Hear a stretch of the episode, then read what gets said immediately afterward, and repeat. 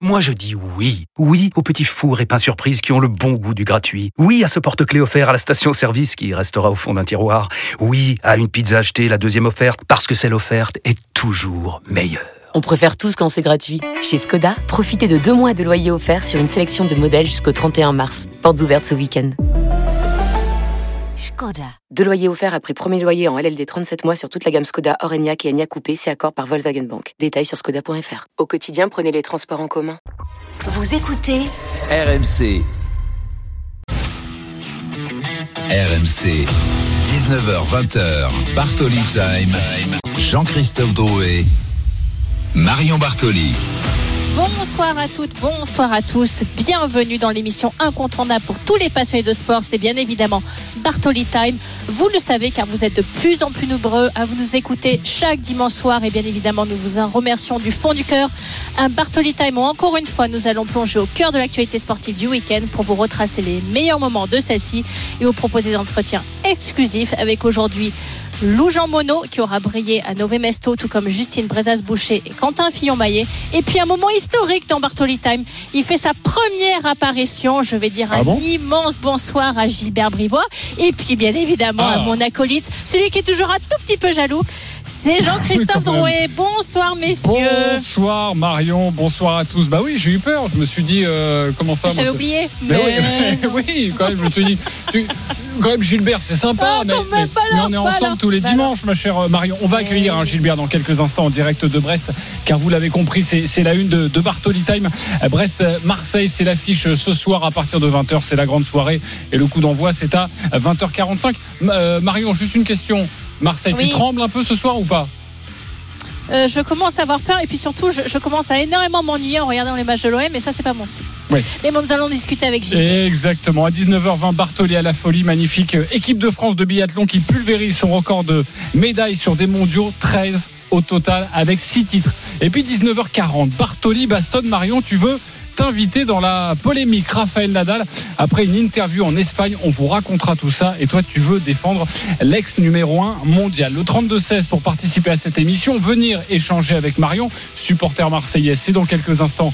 Donc euh, vraiment ne, ne vous privez pas de, cet instant.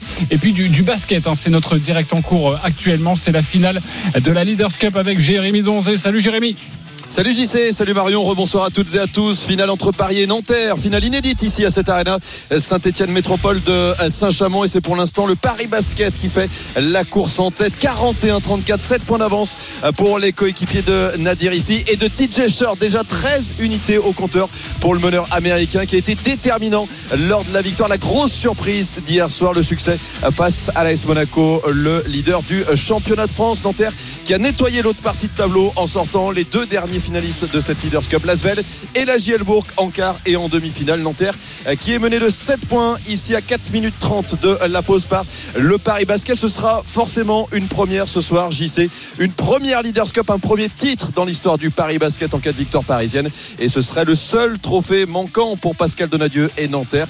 Il rêve de le gagner, évidemment, pour sa dernière saison, le coach emblématique de Nanterre. Nanterre mené de 7 points à 4 minutes de la pause ici par le Paris Basket. À tout à l'heure, euh, Jérémy. Merci pour toutes ces informations. Euh, Marion. Bartoli Time, c'est tous les dimanches soirs de 19h à 20h et on vous offre toute l'actualité du week-end et forcément on va parler de l'Olympique de Marseille tout de suite, peur sur l'OM. Dans une période déjà troublée, difficile de tirer des conclusions après un tel match, si ce n'est que l'OM peut avoir des regrets. Et c'est terminé dans cette rencontre entre le Shakhtar et l'OM. Mais malgré tout, ça reste une déception.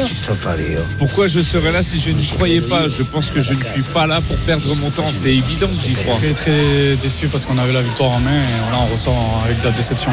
2-2 score final, les protégés de Gattuso enchaînent une sixième rencontre consécutive sans victoire. On commence à rendre fou un petit peu de, de faire des efforts, de, de- de pouvoir euh, mener au score et tout de suite derrière encaisser des buts. Io sto soltanto che quando eh, parlo di 30 anni di esperienza.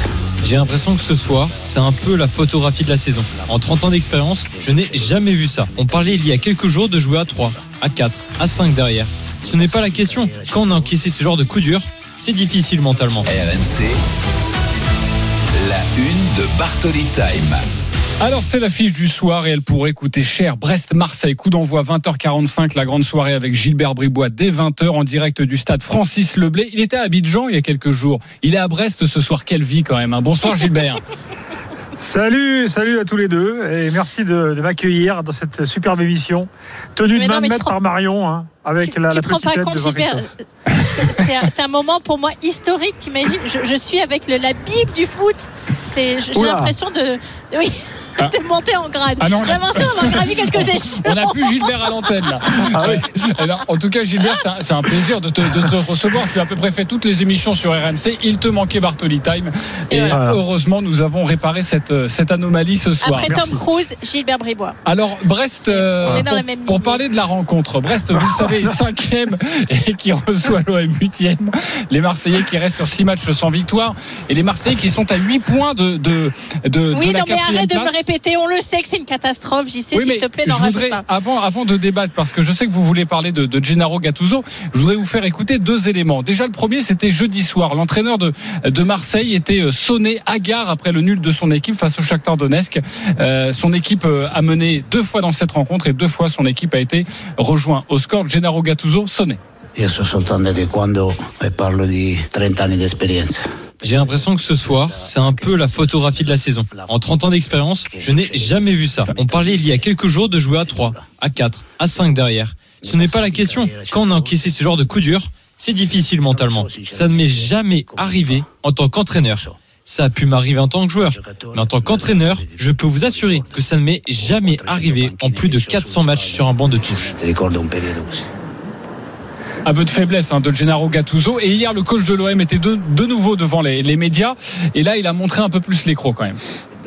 Arrivato, Depuis mon arrivée, rien n'a changé. Moi, j'y crois encore plus. J'ai encore plus d'envie, de hargne, parce que quand on voit les performances, il n'y a aucune équipe qui nous a vraiment écrasés. Donc, je n'ai pas envie que le message soit qu'on ait baissé les bras. Il y a une difficulté au niveau mental, mais le staff et moi croyons vraiment en cette équipe. Notre saison est dans un grand moment, on y croit et on ne lâche rien. e. Alors Marion et et Gilbert, pour l'instant, le, le bilan de Gattuso est catastrophique. En 15 matchs de Ligue 1, il n'a pris que 21 points. C'est le pire bilan depuis 10 ans pour un coach de l'OM. Notre débat, c'est est-ce qu'il joue sa place cette semaine avec ce match ce soir à Brest et puis le retour face au Shakhtar jeudi prochain. Marion, pour toi, euh, c'est plutôt non. Non. Non, parce qu'effectivement, bon, il reste 13 matchs avec celui de ce soir. Que a, il a- alors que ça, ça pas un entraîneur absolument exceptionnel, ça je suis complètement d'accord avec vous. Il a entraîné à l'AC Milan, il a entraîné à Naples, il a entraîné euh, un petit peu à Valence aussi. Que pour moi, il est, euh, en tout cas, il a une, une espèce de situation où on se dit que parce que ça a été un grand joueur, forcément que c'est un grand coach et qui profite de ça. Je suis assez d'accord avec vous. Mais en revanche, on est quand même dans une situation aujourd'hui à Marseille, si tu te retrouves à 13 matchs de la fin de Ligue 1 avec plus aucun entraîneur, tu as déjà viré Marcelino en début d'année. Je ne vois pas comment tu peux arriver à, faire un turnover encore une fois sur l'entraîneur. Pour moi, ça me paraît impossible. Longoria est même pas sûr de rester pour la saison suivante. Donc tu te retrouves avec un club complètement exsangue et, et tout à reconstruire.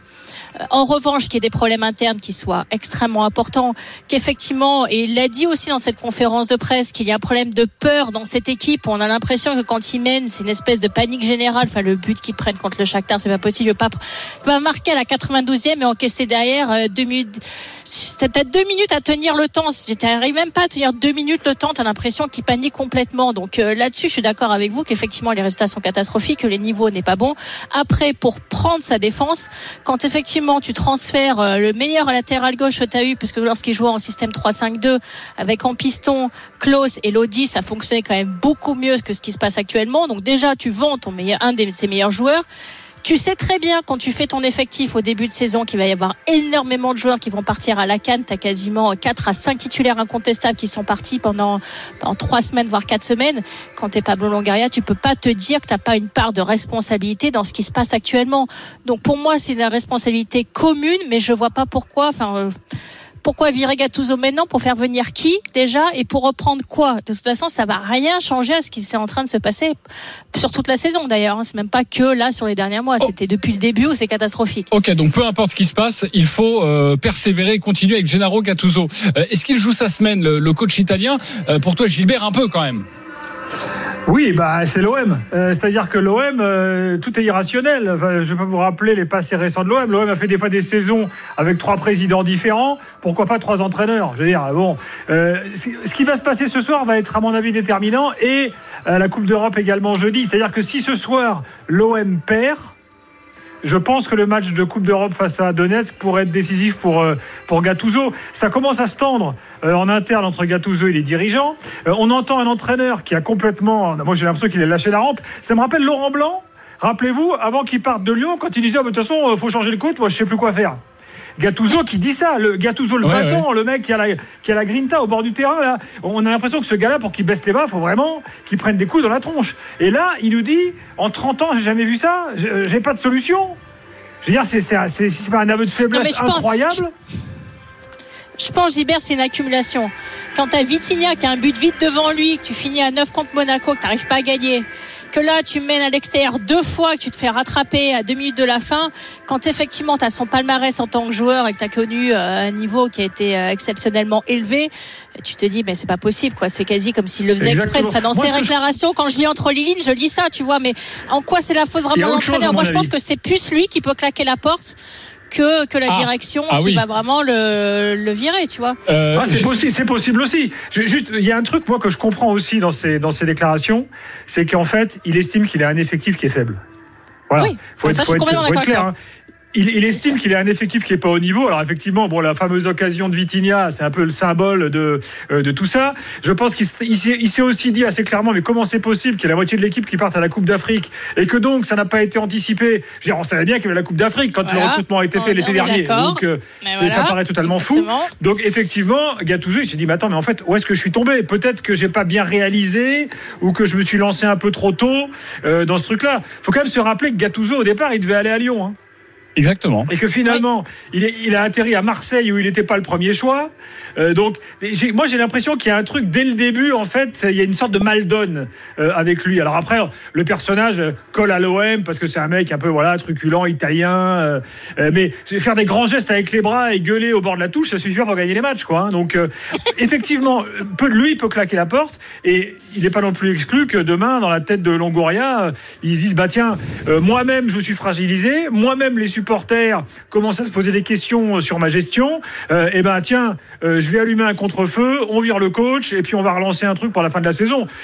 le, à Marseille, tout est possible. Donc euh, moi, je n'exclus euh, pas que les deux matchs qui arrivent soient, euh, soient les derniers pour lui. En fonction du résultat, bien sûr. non, mais là-dessus, Gilbert, on est complètement d'accord. Mais après, quand tu vois la gestion du cas de Klaus, déjà, on pourrait refaire toute la saison. Tout n'a aucun sens, en fait, dans ce qu'ils font depuis le début.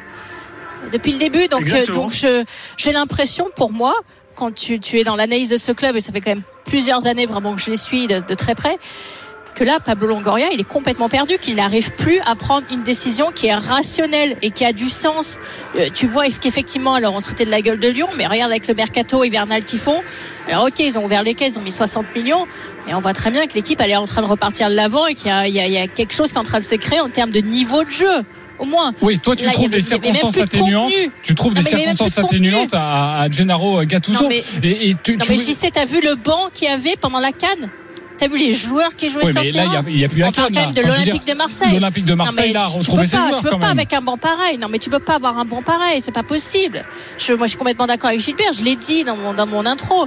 Le, le, le, recrutement et la préparation, on savait très bien qu'il y avait la canne. La préparation de cette saison, je sais pas qui vraiment a pris les décisions de faire ce recrutement. Alors, ok, maintenant, ils ont pris euh, Benatia pour essayer, je sais pas, d'avoir un peu plus d'idées mais c'est catastrophique. T'as Harry, t'as Mbemba, t'as Sarr, t'as Unai, t'as Ndiaye qui partent. T'imagines, t'as quasiment la moitié de tes joueurs.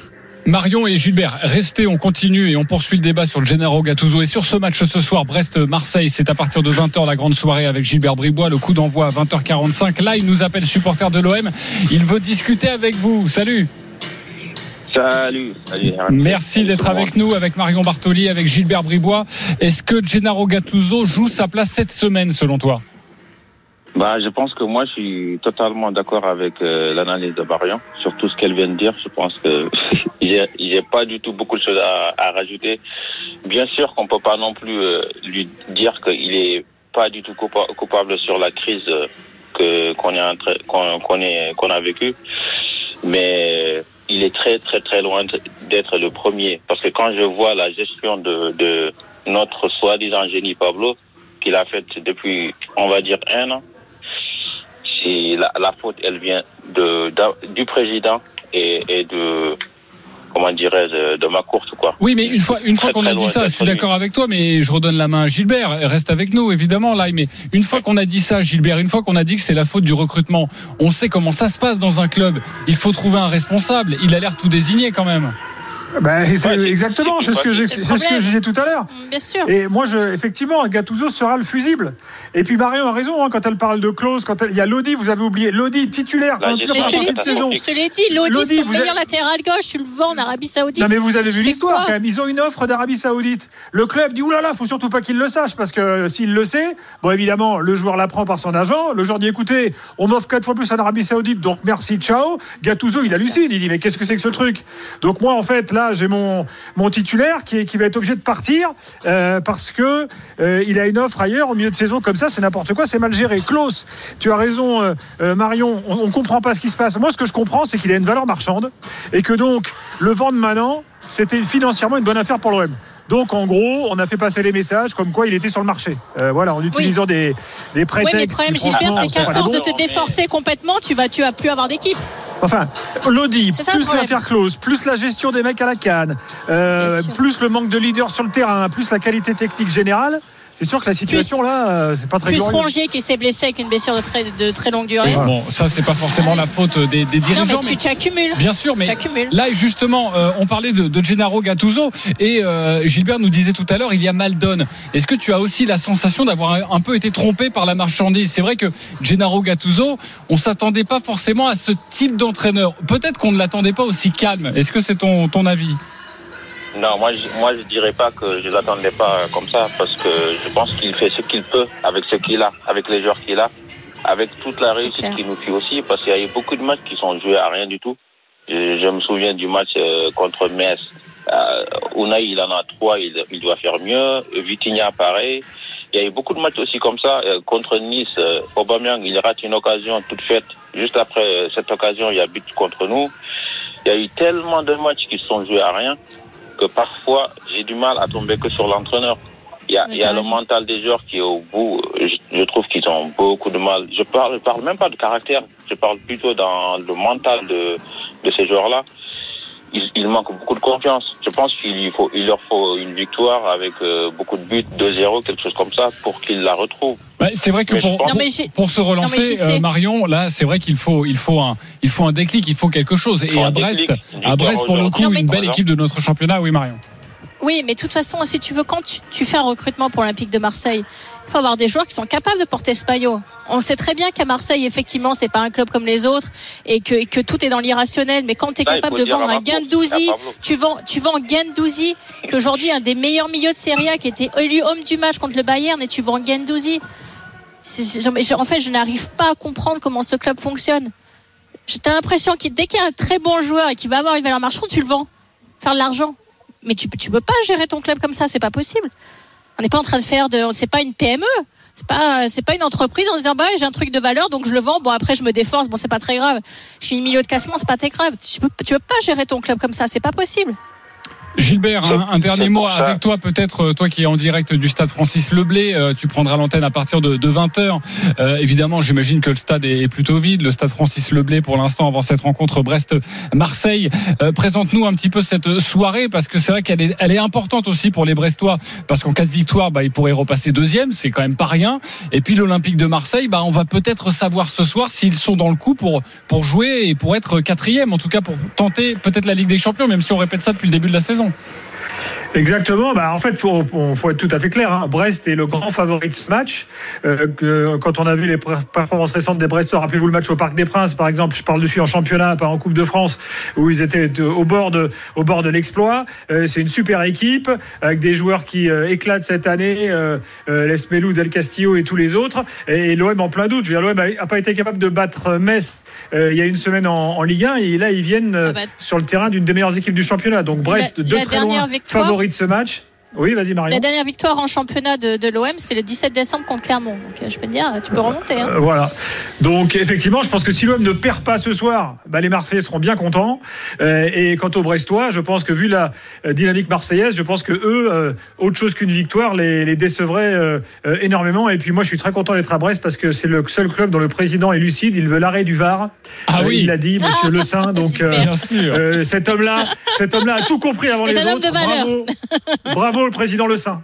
Euh, D'ailleurs, euh, je te garde deux secondes parce que tu me lances sur le sujet. Je sais que, que tu aimes bien parler du, du VAR. Euh, on va d'ailleurs le- vous le retrouver hein, parce que vendredi soir, je demande à, à la régie de peut-être nous caler ce, ce son. Vendredi soir, il y a Jean-Pierre River qui a, qui a poussé un coup de gueule contre l'arbitre Oui. de la rencontre euh, Lyon-Nice. C'était. Clément, Clément Turpin. Et euh, le syndicat des arbitres qui a réagi aujourd'hui en défendant Clément Turpin, en disant que les arbitres, non, ils n'étaient pas arrogants. Euh, Marion, quel est ton, ton regard là-dessus? Parce que c'est vrai qu'à Brest, on, on ne veut Ah bah, plus du VAR tu- et il fait toujours Turpin sur avec les, l'OM. sur les pelouses de Ligue 1. Oui, vas-y, donne-nous ton avis. Tu connais l'histoire de Bah, Turpin avant que avec tu donnes ton avis, ça y est, on a retrouvé Jean-Pierre River, on va l'écouter. C'était vendredi soir sur, sur l'arbitrage. Il n'y est pas allé avec le, le dos de la cuillère, comme on dit. Vous savez, je n'interviens jamais et je ne parle jamais sur l'arbitrage en fin de match. Ça fait 13 ans que je suis président, je crois que ça m'est jamais arrivé. Encore une fois, être arbitre, c'est très difficile. Qu'il fasse des erreurs, c'est normal. Euh, si je prenais un sifflet d'arbitre, je ferais des erreurs et on fait tous des erreurs. Mais à un moment, ça s'accumule. Ça fait plusieurs matchs. C'est pas ce match, c'est pas le match du week-end dernier. Ça fait beaucoup de matchs où on a beaucoup d'erreurs d'arbitrage. Alors, qu'un arbitre se trompe, encore une fois, c'est tout à fait normal. Mais il y a la VAR. À quoi elle sert? Marion. Alors, Gilbert, à quoi elle sert là-bas Euh, Non, Ah mais bah, en fait, si vous me ce lancez là-dessus, on en a pour 30 minutes. hein. Mais là, ce que dit River est... non, mais ce que dit River est symptomatique. Parce qu'en fait, s'il n'y avait pas la VAR, il viendrait pas râler. Parce que l'arbitre, comme avant, ferait partie du jeu, comme un attaquant qui rate trois tirs et qui tire à côté. L'arbitre peut se tromper, l'arbitre peut avoir des bons soirs, des mauvais soirs, et puis on passe à autre chose en fait. Là, le fait qu'il y ait la VAR, ça ajoute à la frustration générale de tout le monde parce qu'on se dit ouais, mais attends, le gars s'est trompé, et en plus il y a le VAR, et en plus avec le VAR, Il va pas nous voir. prend la mauvaise décision. Donc Eh ben en fait, voilà. ça, ça, ça, ça ne fait qu'ajouter de la confusion, ajouter de la colère, ajouter de l'énervement. Et puis en plus, on constate que le. Bon, je, je peux vous refaire l'histoire, mais vous savez très bien qu'une image n'est jamais la vérité. Vous savez très bien que quand vous regardez un match de foot, ben, vous regardez pas un match, mais vous regardez le match que le réalisateur veut bien vous montrer, etc., etc. Donc cet outil, en fait, est en train de verrouiller le football complètement. Euh, donc au bout d'un moment, euh, les acteurs du foot euh, s'en rendent compte. On a parlé du président de Brest, il n'est pas très médiatique, Monsieur Le Saint. Enfin, Gary Lineker en Angleterre, qui est le consultant numéro un, explique émission après émission qu'il faut tout arrêter parce qu'on court à la catastrophe.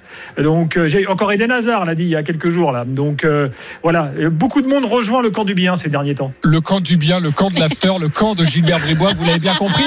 Et, et- et c'est vrai, et Marion, je sais que tu, tu voulais en parler aussi ce soir. Euh, Pour remettre en, en contexte, en fait, il y a quelques actions litigieuses et donc euh, de ne pas aller voir Un la VAR, penalty un tout petit peu ça a énervé euh, Jean-Pierre River. Et il faut savoir que le match d'avant face à Monaco, c'était Clément Turpin qui était l'arbitre vidéo. Et là, eh bien, la VAR a été revue, vue et revue, et ça a permis l'expulsion de, de Dante, le joueur de l'OGC Nice. Donc en fait, il se dit il y a deux poids deux mesures et Clément Turpin, il nous en veut un petit peu. C'était un petit peu la, la sensation. c'est c'est bien ce que j'ai lu entre les lignes aussi. Mais en fait, ce qui, le ressenti avec euh, Monsieur Turpin, c'est qu'on a l'impression hein, qu'on peut plus lui parler, qu'il se sent quasi intouchable et, euh, et qu'il est devenu euh, quelqu'un avec un ego qui est totalement surdimensionné. Donc, euh, je pense le, la, réelle frustration, elle vient de là. C'est à la limite, les présidents, les joueurs avaient la sensation de pouvoir s'expliquer avec l'arbitre pourquoi il va pas prendre le VAR, pourquoi, il va pas voir la VAR, pardon, pourquoi il prend cette décision avec une explication claire, nette et précise et quelqu'un avec qui on peut discuter tranquillement. Je pense qu'il y a un peu moins de frustration, mais là, la- la frustration du président Rivière, moi, je la comprends totalement. Effectivement, quand on voit le match, on a quand même largement l'impression qu'ils seront roulés dans la farine. Alors après, il y a, une direction technique de l'arbitrage, ils prendront euh, certainement les décisions qu'il faut prendre, mais je rejoins, je rejoins assez Gilbert. C'est vrai que ces coupures aussi systématiques par la VAR où ça prend de plus en plus de temps. J'ai écouté une émission la dernière fois sur la première ligue où aussi ils pensent vraiment à, à arrêter ce problème parce que ça, même pour les diffuseurs, c'est très problématique parce que ça donne des temps de match qui sont de plus en plus à rallonge avec des coupures où les gens finissent par, euh, par changer de chaîne parce que voilà, c'est beaucoup trop long. Euh, je pense qu'il y, a- il y a un réel souci euh, et il va falloir, il va falloir y remédier. Bon, vous aimez l'after, il faut évidemment écouter Gilbert Bribois et RMC, et vous n'aimez pas L'after le est VAR, numéro il un faut des podcasts. plus écouter euh, l'after. Bravo, Gilbert, Merci beaucoup Gilbert d'avoir été avec Merci nous. On te tous. retrouve à partir de 20h en direct du stade Francis Leblay pour la rencontre ce soir. Brest-Marseille, c'est donc à 20h45 à suivre en direct en intégralité sur RMC. Restez avec nous, le coup de cœur de Marion, c'est le biathlon. Évidemment, un week-end encore sensationnel avec une médaille de bronze lors de la Mastart pour Lou Jean Monod qui sera notre invité. On vous donnera tous les résultats évidemment. À tout de suite sur RMC et avec Marion Bartoli. RMC Bartoli Time. Jean-Christophe Drouet. Marion Bartoli.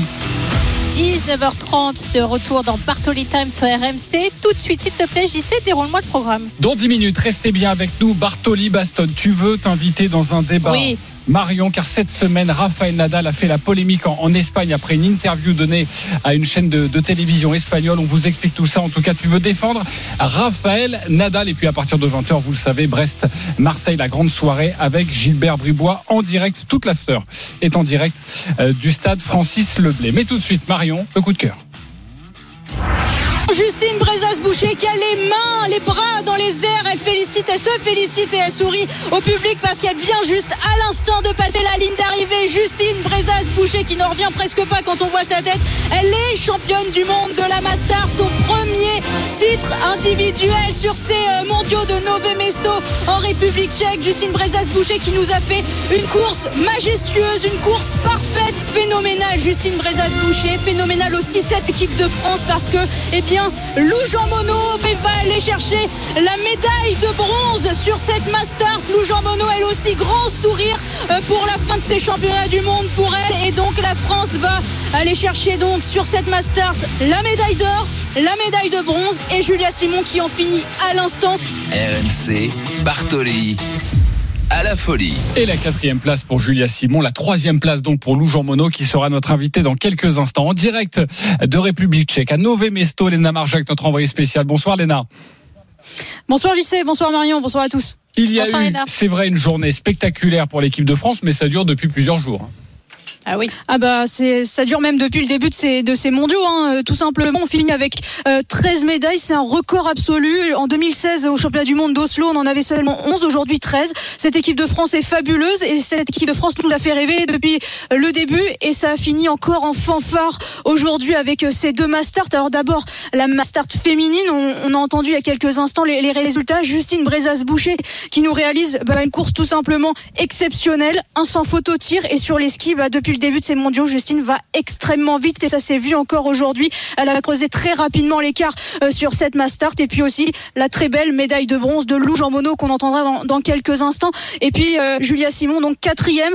Euh, Julia Simon qui finit avec quatre médailles d'or autour du cou. Mais aujourd'hui bah, c'était la course de trop elle nous a dit parce que bah, mentalement usée. Physiquement ça allait mais mentalement c'était beaucoup c'était très dur parce que bah y a des émotions aussi depuis le début de ces mondiaux. Et même pour les athlètes eh bien elles sont humaines toutes ces filles donc aujourd'hui ça a été compliqué pour euh, pour Julia et puis la petite touche aussi finale eh bien c'est la master euh, masculine avec la belle troisième place la belle médaille de bronze de Quentin Fillon-Maillet et ça ça fait plaisir parce que c'est le premier podium individuel de la saison pour l'équipe de France masculine. Exactement, et c'est assez rare pour le souligner, l'équipe de France masculine qui perf moins cette, euh, cette saison. Heureusement, il y a les filles, mais au moins il y a eu cette troisième place de, Quentin Fillon-Maillet.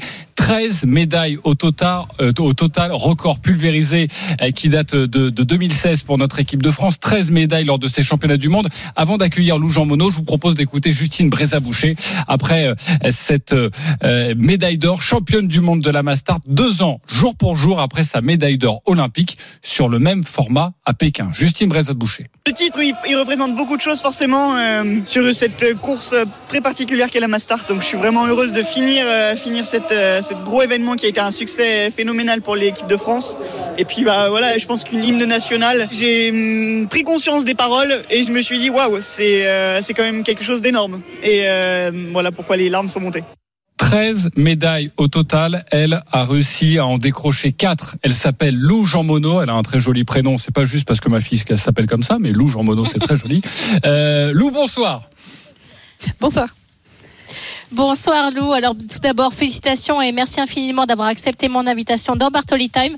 Nové Mesto, je pense, tu en garderas de sublimes souvenirs après l'or en relais mix avec Quentin Fillon-Maillet et une médaille en individuel en Masters aujourd'hui. C'est comme un rêve, non, pour toi? Oui, vraiment, c'était c'était c'était fou. Ça s'est tellement bien enchaîné. Toutes les courses étaient était, était super, à, super à vivre, que ce soit moi personnellement ou alors avec l'équipe, c'était c'était fou. C'était fou, Lou. Vas-y, Marion. Oui, c'est ta deuxième saison seulement au World Cup et ta première saison avec un, tel niveau, des résultats absolument fantastiques. Tu l'as vu comment cette saison? Euh, je profite et puis je, laisse un peu euh, enchaîner les choses. Je, profite de faire du biathlon que, j'aime, que, que j'arrive euh, à faire naturellement, on va dire. Et puis, oui, je profite simplement, je me pose pas trop de questions et, et je laisse aller. Tu laisses euh, aller. Lou Jean Monod est avec nous en direct sur, sur RMC. Je le disais, quatre médailles pour toi, deux en or, c'était en équipe, deux en bronze euh, en individuel. Euh, est-ce qu'il y a des, des choses à, rectifier? Est-ce que tu es pleinement satisfaite ou, allez, il y a un petit regret quand même sur l'une de ces courses? Bah, il y en a toujours un petit peu. J'étais déjà très déçue de ma, de ma poursuite euh, la semaine dernière. Euh, je me suis laissé avoir par le, par le stress et, euh, et autant derrière la carabine, ça s'est pas trop vu. Autant sur les skis, j'arrivais vraiment pas à me, à me, détendre, à délier mon, avoir un ski naturel. Et, c'est mon plus gros regret parce que partir troisième sur une poursuite de champion du monde, ça arrive quand même pas souvent. Et donc je suis déçue de pas avoir très, très bien réagi là-dessus un petit regret sur l'individuel euh, où je me suis fait malmener sur le, sur le tir, j'en sors qu'une, mais, mais chaque tir, c'était, euh, je l'abordais comme une opportunité de rater une balle, donc c'était pas exactement l'état d'esprit que j'aurais voulu avoir sur cette course-là. Après, euh, toutes les courses, j'aurais vraiment pas pu faire mieux, et, c'est pour ça que ces quatre médailles, elles ont énormément de valeur. Alors moi j'aime beaucoup cette histoire. Lou, tes parents t'avaient offert une carabine pour tes 14 ans. On sait que tu t'en sépares plus depuis. C'est avec celle-là que tu as signé ta troisième place aujourd'hui?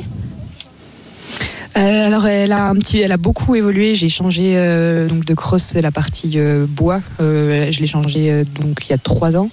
Et puis et puis cette année j'ai été obligée de, changer de canon parce que l'autre commençait à être usé. Il avait 10 ans, donc donc j'ai dû le changer cette année. Mais le le mécanisme, on va dire la, partie culasse, détente et compagnie, c'est c'est celle d'origine, c'est celle que j'ai depuis mes 14 ans. Ouais. Ben voilà, comme ça, au moins, il y a aussi une symbolique derrière tout ça, une histoire euh, familiale. Lou Jean Monod est avec nous en direct sur RMC avec Marion Bartoli euh, pour débriefer de, ces mondiaux, hein, car c'était le, dernier jour. Je le disais, 13 médailles au total. L'équipe de France féminine qui est très impressionnante avec au moins une médaille sur chaque course, six titres sur les sept courses. Est-ce qu'il y a une explication rationnelle, Lou? Je pense qu'il y en a plusieurs, euh, plusieurs petites. Après, s'il y avait vraiment une, une solution évidente, euh, on la saurait et puis, euh, puis tout le monde essaierait de l'utiliser. Je pense que c'est surtout lié au fait que l'équipe de France féminine est ultra dense, qu'il y a beaucoup, tout le staff a, fait beaucoup de, de boulot, voire même du, du, boulot parfait. Tout le monde était à sa place et au, top de son top et ben, je pense que ça, ça a permis de faire ces mondiaux-là. J'ai une question de la plus haute importance, mais n'aie pas peur. Ah, Est-ce qu'à Nové Mesto en République tchèque, on n'en a pas un peu marre d'entendre la Marseillaise? Oui. Peut-être que les Tchèques nous aiment plus. c'est possible. En tout cas, j'ai vraiment adoré les. Pour le coup, les Tchèques sont vraiment très euh, très accueillants, fair play. Ils encouragent vraiment beaucoup de monde. C'est c'est pas le cas de tous les pays. Euh, c'est vraiment les plus fair play que, que j'ai pu voir. Bon, ta partenaire Justine Brézaboucher, je le disais, a remporté elle. Elle est devenue championne du monde de la Mastart. Euh, elle a réalisé un 20 sur 20. On a l'impression, vu de l'écran, hein, mais toi tu étais sur la piste, mais vu de l'écran, on a l'impression qu'elle était injouable. Est-ce que c'est également ton, ton regard, Lou? Bah, j'ai eu euh, l'opportunité de voir son dernier tir parce qu'au moment où elle blanchit sa cinquième balle, moi je commençais à arriver sur le, sur le pas de tir et il y a des écrans géants à peu près partout donc j'ai pas pu le rater. Et, euh, et ça m'a fait vraiment. Euh, je me suis vraiment dit, wow, elle a vraiment maîtrisé de, A à Z. Déjà sur les skis, on, l'avait vu depuis le début de la semaine, elle était intouchable. Mais là, avec le 20 sur 20, c'était c'était magnifique à voir. Même, même de loin, un peu en train de galérer, c'était trop beau à voir. Alors Lou, la saison n'est pas finie. Quels sont tes objectifs pour le reste de cette saison? Bah là vraiment pour l'instant je suis très fatiguée donc j'ai vraiment hâte de dormir un petit peu. Euh, je vais faire 3-4 jours de, repos à la maison. Après, je vais, euh, je sais pas trop comment je vais me débrouiller pour aller trouver de la neige pour m'entraîner un petit peu. Et puis, on repart euh, direct mardi prochain, du coup, à Oslo. Et, je vais la jouer comme je l'ai joué depuis le début de la saison, très à prendre les course par course et puis pas trop me, me focus, me concentrer sur le comment sur le résultat, mais plus sur la sur faire un beau biathlon euh, le mieux que je peux et puis euh, puis les résultats viendront. Mais j'imagine Lou que tu connais parfaitement Marion Bartoli et elle, elle se fixe sur le résultat et j'imagine qu'en creux elle parlait du, du globe de cristal parce que tu es quand même dans la course. Eh oui. Euh, Est-ce que c'est quelque chose que tu ambitionnes ou non? On va être réaliste et on va pas on va pas aller prétendre ça.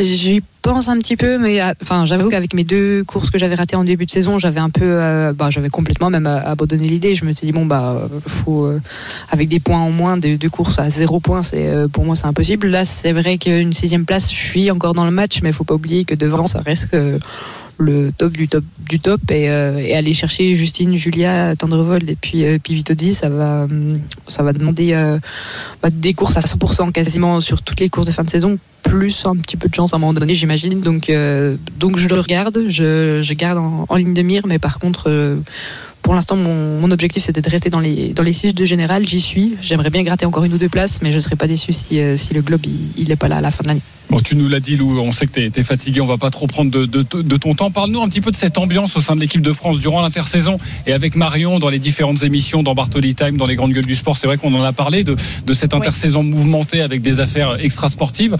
Euh, comment aujourd'hui vous, vous vivez ensemble? Est-ce que tu, tu as senti euh, un apaisement? Déjà, il y a eu pas mal de, de succès au début de la saison et puis là, c'est mondiaux. J'imagine que ça permet de, de faire corps.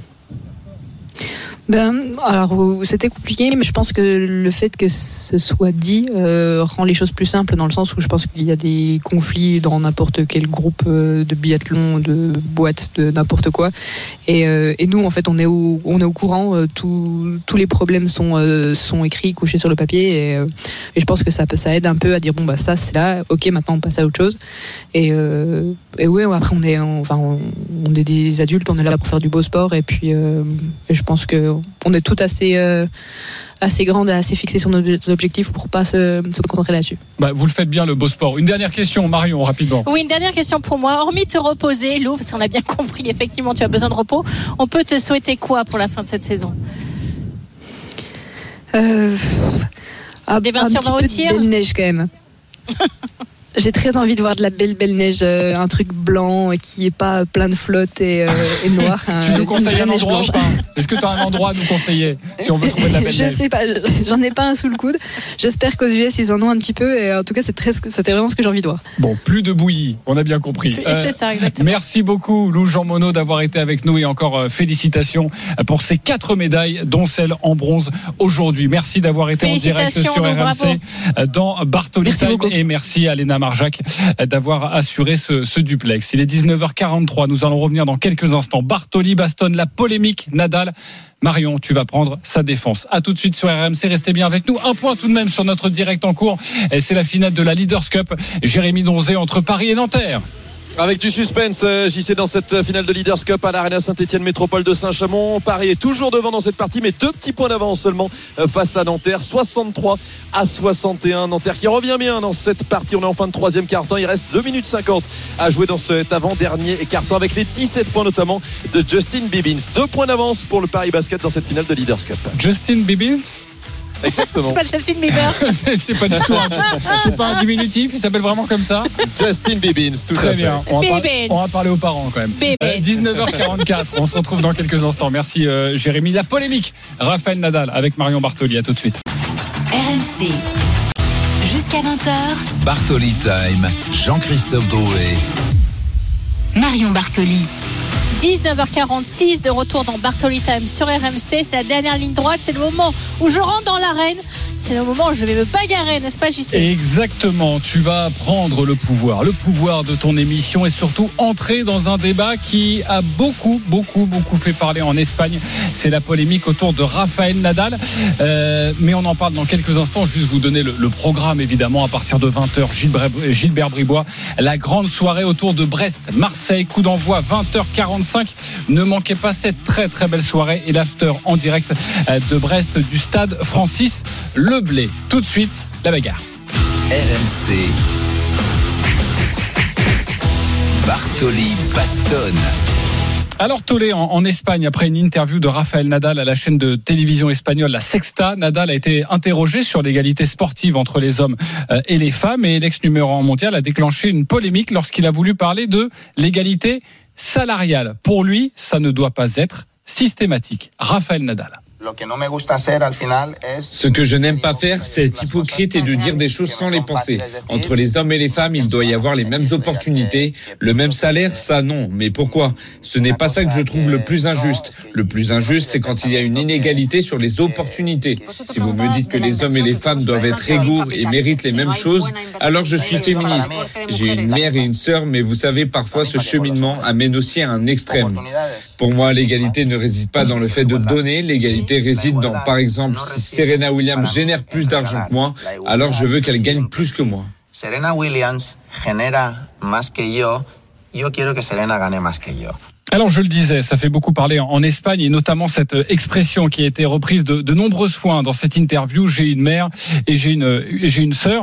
Euh, le quotidien El País euh, avec un, un édito s'est moqué de Rafael Nadal. Je cite ce moment est magnifique quand Nadal dit qu'il a une sœur et une mère. Espérons un ami gay, un voisin noir et nous aurions le forfait, le, le forfait tout compris du gentleman pas encore déconstruit. Fin de, de citation. Marion, tu veux défendre Rafael que tu connais bien et je sais que tu es aussi assez proche de, son entourage. Exactement. Tout d'abord, effectivement, Rafa, je le connais depuis qu'il a l'âge de 17 ans.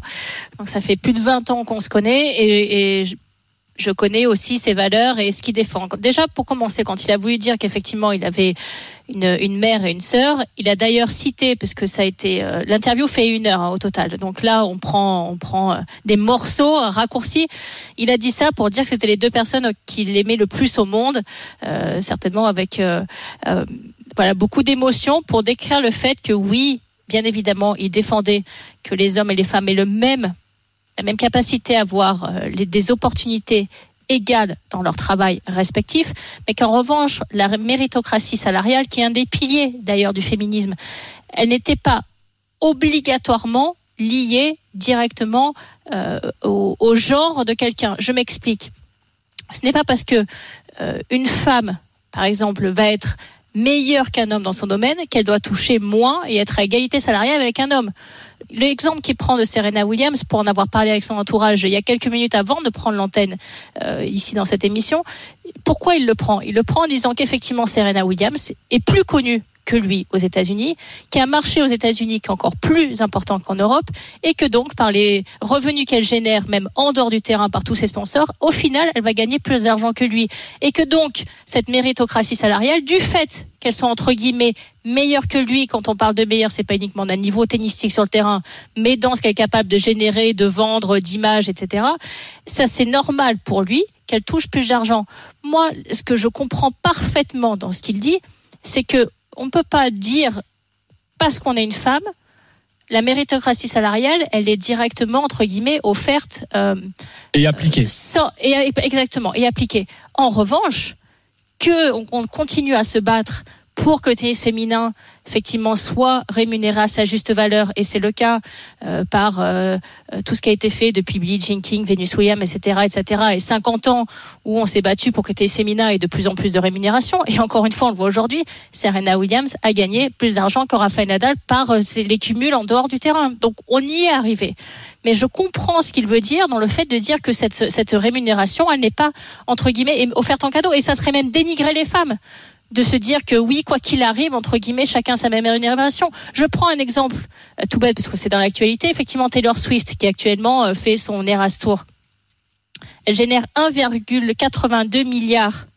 Elle a dépassé Ed Sheeran, Coldplay, Elton John. Pourquoi on dirait bah, c'est une femme et donc du coup il faut la redescendre entre guillemets en termes de rémunération parce qu'il faut que tout le monde soit à égalité. Vous comprenez ce que je veux dire? Donc en fait c'est c'est de se dire qu'il y a des situations où effectivement à égalité de compétences. Malheureusement, et ça continue à être le cas, les femmes ne sont pas rémunérées autant que les hommes. Et je pense que Rafa est, est totalement pour le fait qu'à compétences égales, chacun est une rémunération commune, mais qu'entre guillemets, euh, c'est pas parce que vous êtes euh, joueuse de tennis qu'obligatoirement vous avez touché la même chose que vous soyez numéro 1 mondial ou numéro 50. Donc cette mais, mais méritocratie Marion, salariale, elle, qui... elle C'est ça qui est assez Elle dingue dans cette, euh, dans cette dans cette polémique, c'est que je pense que tout le monde entend ton discours, euh, mais il vient d'une femme, il vient de toi, et tu es joueuse de tennis et tu sais de quoi tu parles. Là, c'est Rafael Nadal. Ce qui me surprend, on sait que la société espagnole avance très vite. Elle se veut très progressiste, notamment sur ces questions d'égalité homme-femme. Mais on sait aussi que Rafael Nadal, c'est une icône là-bas. Comment tu expliques euh, qu'il y a un déferlement sur sur sa personne aujourd'hui et comment son entourage l'explique? Est-ce qu'ils sont gênés aujourd'hui, toi qui les as eus avant Alors, cette émission? Effectivement, je les ai eus avant cette émission. Euh, le message qu'ils m'ont transmis, c'est le suivant. Euh, tu l'as dit, Rafa est une personnalité euh, immensément reconnue en Espagne, et donc il y a une récupération politique de son discours. Ce qui est vraiment malheureux parce que les sportifs ne sont vraiment pas là pour faire de la politique. Et qu'effectivement, El País étant quand même un journal plutôt très orienté à gauche, on fait une caricature de ce qu'il a dit en récupérant un morceau euh, sur une interview, encore une fois, qui a duré une heure. Je trouve ça extrêmement dommageable parce que pour avoir repris plusieurs interviews de lui sur des tournois précédents, et en particulier, c'est une question qui revenait systématiquement quand il jouait le tournoi de Madrid, chez lui, qui est un gros Master 1000 avant Roland Garros, où, où il disait en conférence de presse, je vais même plus finir par parler de cette question parce que mes mots et mes phrases sont tellement détournés uniquement pour euh, faire des clics et vendre du papier parce que voilà, c'est Raphaël Nadal et qu'est-ce que soit ce qu'il va le déclarer, forcément, on va lui tomber dessus d'une manière ou d'une autre. Pour moi, c'est quelqu'un, je, je peux vous l'assurer, j'ai, je l'ai côtoyé pendant plus de 20 ans, je l'ai interviewé à de très nombreuses reprises sur le tournoi de Roland Garros et j'ai, j'ai joué les mêmes tournois à lui pendant 15 ans. Plus intègre, plus gentil, plus humble, plus respectueux, ce n'est pas possible de trouver. Euh, il n'a jamais, par exemple, on a souvent été, euh, il était avant moi sur un terrain d'entraînement ou après moi sur un terrain d'entraînement. Il n'a jamais, entre guillemets, fait valoir le fait qu'il avait déjà gagné, je sais pas, 8, 9 fois Roland Garros quand je jouais encore en disant, bon, allez, euh, Marion, vas-y, laisse-moi le terrain, il me reste, il me reste plus de 2-3 diva. minutes d'entraînement. Voilà, exactement. C'est quelqu'un qui est toujours, qui a toujours été extrêmement respectueux du tennis féminin, qui a toujours défendu le tennis féminin, alors que souvent par d'autres hommes, et je ne vais pas les citer, mais le tennis féminin était raillé en disant qu'entre guillemets, euh, parce qu'on jouait moins longtemps que les hommes, on ne méritait pas d'avoir le même price money Antoine du Grand Chelem. Euh, Il n'a pas du tout défendu ça. Donc pour moi, ce sont des propos où il a voulu parler de la méritocratie salariale en disant qu'effectivement la méritocratie salariale euh, c'était quelque chose qui pouvait aller dans un sens comme dans un autre c'est-à-dire que pour lui ça ne dérangeait pas du tout que Serena Williams gagne plus d'argent parce qu'elle méritait de gagner plus d'argent par tout ce qu'elle représente et sur un marché qui est plus important qu'en Europe qu'en Europe pardon et, mais qu'ensuite ça pouvait être à l'effet inverse et qu'on n'était pas obligé d'être tous à égalité entre Exactement. guillemets. Et je en pense- revanche en revanche, et ça c'est important de le préciser, il a, parlé pardon, d'égalité d'opportunité, et là je suis complètement d'accord avec lui, et ce n'est pas encore le cas. Quand on regarde les situations qu'on a actuellement, par exemple, je prends l'exemple du tennis, on n'a pas autant de tournois chez les, chez les filles que chez les garçons. Oui, mais Donc, il y aura le moins tennis a, a de jouer. fait beaucoup plus d'efforts que n'importe quel autre sport quand même. hein, Mais bien pour sûr. le coup. Mais ça, il faut le préciser quand même. Euh, D'ailleurs, euh, un dernier mot avec toi, parce que cette interview euh, portait aussi à la base sur son nouveau rôle d'ambassadeur de la Fédération saoudienne de tennis, et ça, ça a pu faire grasser un petit peu des, des dents.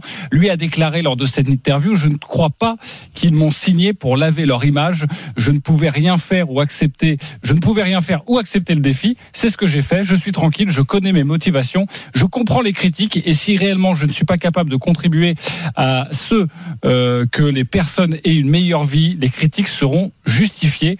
Nous verrons, mais je suis enthousiaste pour le futur et par ce que je vais faire. Et c'est vrai qu'à mon avis, ce, partenariat lui, porte un peu préjudice aujourd'hui, non?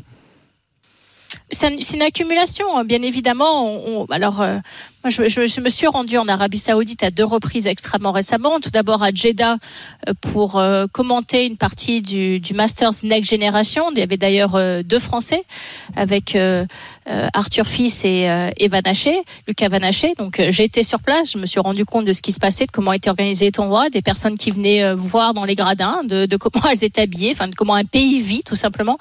Et ensuite à Riyad où il y avait une très grosse exhibition entre un match entre Ons Jabeur et Arina Zabalenka le lendemain un match entre Novak Djokovic et Carlos Alcaraz. Euh, Aujourd'hui, un match entre Ons Jabeur et Arina Zabalenka, l'enceinte était quasiment pleine. Il y avait 90% des sièges qui étaient occupés. Et le lendemain, pour le match entre Alcaraz et Djokovic, c'était, complètement plein. J'ai vu énormément d'enfants, de jeunes filles venir voir les matchs. Mais c'est ce qu'il euh, dit. de hein. Il veut faire progresser la société et donner aux aux enfants l'occasion de, de jouer. D'ailleurs, il a dit Je n'ai pas signé un contrat de multimillionnaire avec l'Arabie Saoudite. Je vous le jure, ça ne va pas améliorer ma vie. Exactement, surtout avec la fortune qu'effectivement Rafael Nadal. En plus, il a une académie au Koweït, qui est un pays quand même qui est extrêmement proche et en tout cas placé de manière régionale, d'une façon très proche de l'Arabie Saoudite. Donc tout ce qui fait un sens. Mais quand je vois aujourd'hui le développement du tennis avec Riyad qui va très certainement euh, accueillir euh, le Masters féminin de fin d'année WTA, euh, de plus en plus de jeunes filles qui veulent, qui désirent faire du tennis. Aujourd'hui, le tennis est inscrit dans le curriculum scolaire des enfants en Arabie Saoudite. Donc, ils peuvent choisir le tennis comme sport scolaire avec des terrains de tennis qui sont installés soit dans leur école, soit des, des, des clubs de proximité qui sont extrêmement proches. On les amène en bus pour qu'ils jouent au tennis. Dans un cadre global d'un pays qui a envie de s'ouvrir à un sport où effectivement c'est un ambassadeur euh, reconnu dans le monde entier, je, je, je vois pas ce qu'on peut lui reprocher. Après qu'il n'ait pas une ingérence dans la politique d'un pays, c'est une évidence. Mais, mais on sait très bien que l'ouverture d'un pays passe par le sport également. 19h58, Marion a voulu défendre Raphaël Nadal. Vous pouvez aller réécouter cet extrait en podcast si vous venez tout juste de nous rejoindre. Dans deux minutes, restez bien avec nous. Gilbert Bribois va reprendre l'antenne euh, pour euh, cette rencontre magnifique, l'After Live autour de Brest, Marseille, coup d'envoi 20h45. Merci Marion, passe une belle soirée. Merci JC, merci à vous mes chers auditeurs, merci à Lai d'avoir appelé le 32-16. Je vous souhaite bien évidemment un très bon match ce soir, continuez à écouter RMC. Et puis moi je me retrouve avec un immense plaisir la semaine prochaine, même heure, même endroit, 19h sur RMC. Au revoir.